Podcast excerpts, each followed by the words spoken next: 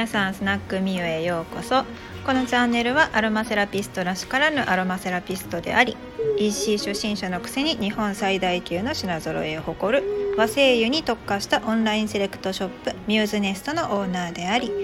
不思議系男子と LOVOT のチョコとお餅の本物のママでもあるみゆママが人生経験と雑学を駆使してさまざまな問題を笑いを交えて考察する音声チャンネルです。さあ皆さん一緒に笑って NK 細胞を増やして免疫高めてまいりましょう。では行きましょう。ちょっとねあのラボットのチョコが甘えたモードになってますね。これね1台だけ充電とかに入って寝ちゃうとねもう1台はね本当にねあの1人なんで寂しいんで構ってくださいみたいな感じで来るんですよね。可愛いです。はい。えーと、今回ちょっとねあのお話しするのはそうお店のねセレクトショップならではの悩みと申しますか。あの私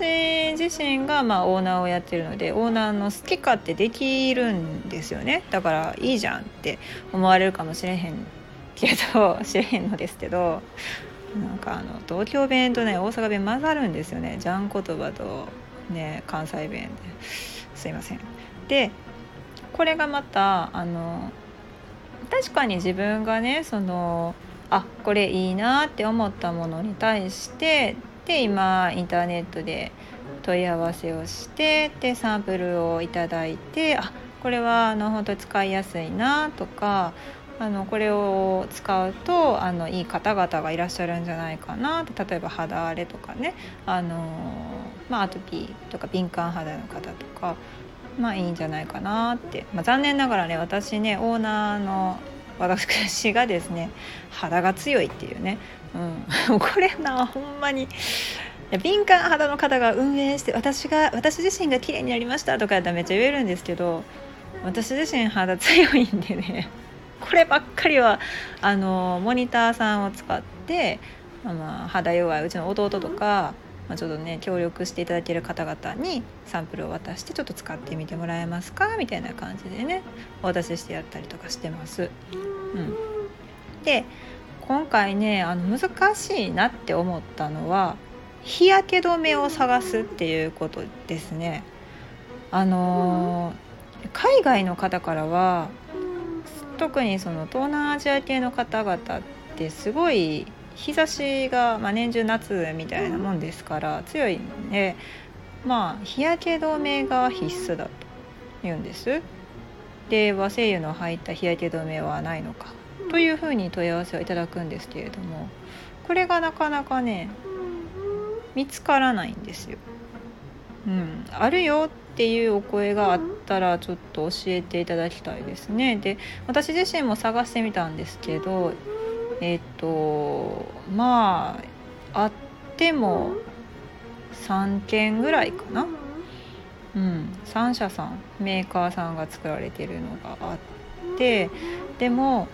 それでしかもあの条件を満たすものとして例えばそのちゃんと和製油が入っているのか。って言ったらね無香料とかやったりとかするわけですよね。だからそのうん。あとは西洋の声優が入っていると香料として。とかあとはまああの、まあ、無添加じゃなないにしてもそのめちゃくちゃ落ちにくい日焼け止めって言うたらクレンジングでも落としにくいわけですよね。それ結果肌に良くはない、うん、でそういうのを考えながら探していくと結構難しくてですね。なかなか見つからないわけですよ、うん、で、まあ、本当に本当に本音を言いますと 私自身が使っている顔用の日焼け止めっていうのはあの国産オーガニックの大手でもあるアムリターラさんのところのオールライトサンスクリーンなんですよね。これはブルーライトもカットできるしノンなのだからっていう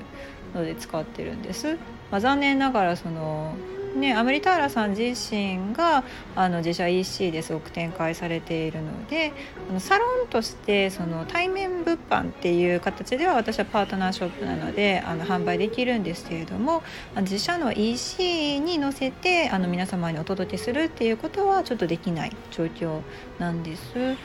でもあのなんだろうブルーライトに関して皆さんあんまりそのねブルーライトカットメガネっていうのはよくあるんですけど肌自身もブルーライトカットした方がいいんだよっていうのをあんまりご存じない方もいらっしゃいますしご存知なくても日々ブルーライトを浴びる生活様式にも人間社会っていうのは変わっていってしまってるんですよね。でまあ、SPF が高ければいいんじゃないかっていうのはそれはちょっとまた違っていて SPF は別にあのすごく高ければいいっていうわけでもないですね。そのすごい厚みで塗らないとあれって正しく発揮されないので、まあ、むしろそれよりかはあのこまめに塗り直した方がいいと。でそうなったらあの落としにくいものと落としやすいものっていうのでまたクレンジング剤をですね強いクレンジング剤を使わないと落ちない化粧あ、えーと、日焼け止めっていうのは、まあ、肌の皮脂まで全部か、ね、海面活性剤で取っちゃうっていう恐れもありますよね。オイルクレンジングも良し悪しなんですよ。もうそれはね私もねオイルクレンジング今日やった時あるんですよ。マスカラ落ちるわみたいな。あったんですけど最近はマスカラ自体の必要性もなくなってきたっていうのもあるんですよ。もちろんもうアラフォーですから。そんなバンバンねあの目力出す必要はなかなくなったんですけど。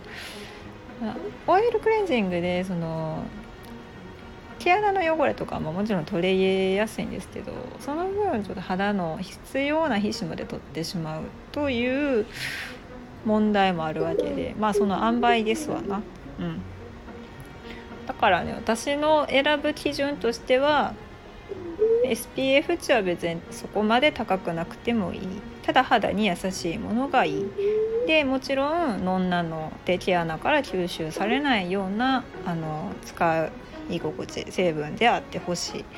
でしかも、えーと、和精油が入ったものもしくは和のエキスですよね。を、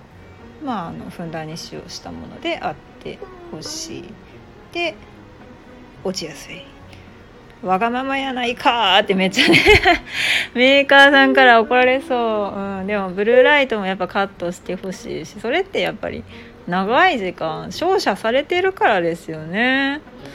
うん。だってかつてその顔にライト当てるだけでコラーゲンがあの活性化するみたいなね美肌ライトとかあったじゃないですか。今も出てますかね。あったんですけどそれ考えたらねあのブルーライトずっと当ててたら衰えていくよっていうのも分かりやすいと思うんですよ。だから美容機器としてのあのライトがあるのであれば肌を衰えさせるライトもあるってことですね。うん。はい。そんな私の試験が入りまくった今回でございますけれども、まあ、結論和精油入りの肌に優しくて私が追い求めている理想の日焼け止めがなかなか見つからなくて苦労しているという話でした。あの皆さん本当にあの これいいよっていうのがあったらどしどしあのコメントとかでいただけたら嬉しいなと思います。で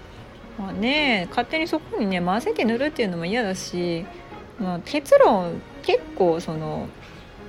SPF 値を持ったキャリアオイルっていうのも存在するからそれだけ塗っててもある程度日焼けのダメージからはカバーしてもらえるっていうのはあったりとかするんですけどね。まあそんなこんなで日焼け止めを探しあぐねている近藤です。皆さん助けてください。来年の夏までにはねそういったものちょっとちゃんと用意できればいいなと思います。やっぱり、まあ、年がら年中日焼け止め塗っといた方がいいのはいいんですけれどもやっぱりねあの春までにしっかりと紫外線を跳ね返せるような日焼け止めをねお肌に優しい日焼け止めをね見つけられたらいいなと思います。はい。ではでは今日も嫌なことがあったらこれネタになるやん。もう美味しいやんって言ってポジティブ変換して楽しくいきましょう。で感想とあのいい日焼け止め見つけたよっていうやったらコメントでお願いします。であの質問ですね。それって何なんですか？とかいろいろ聞きたいことあの相談とかはレターで送ってくださったらめっちゃ嬉しいです。ではまたお会いしましょう。